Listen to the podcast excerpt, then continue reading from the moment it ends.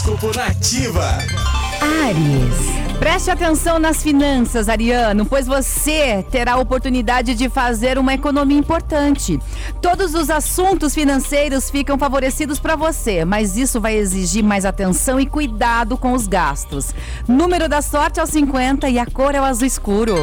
Touro. Preste atenção na sua maneira de se comunicar, Taurino, porque os astros indicam que você pode enfrentar alguns desentendimentos com as palavras nessa terça-feira. Então procure falar com clareza e preste atenção no que você ouvir para evitar mal-entendidos, tá? Número da sorte é o 27 e a cor é o vermelho. Gêmeos.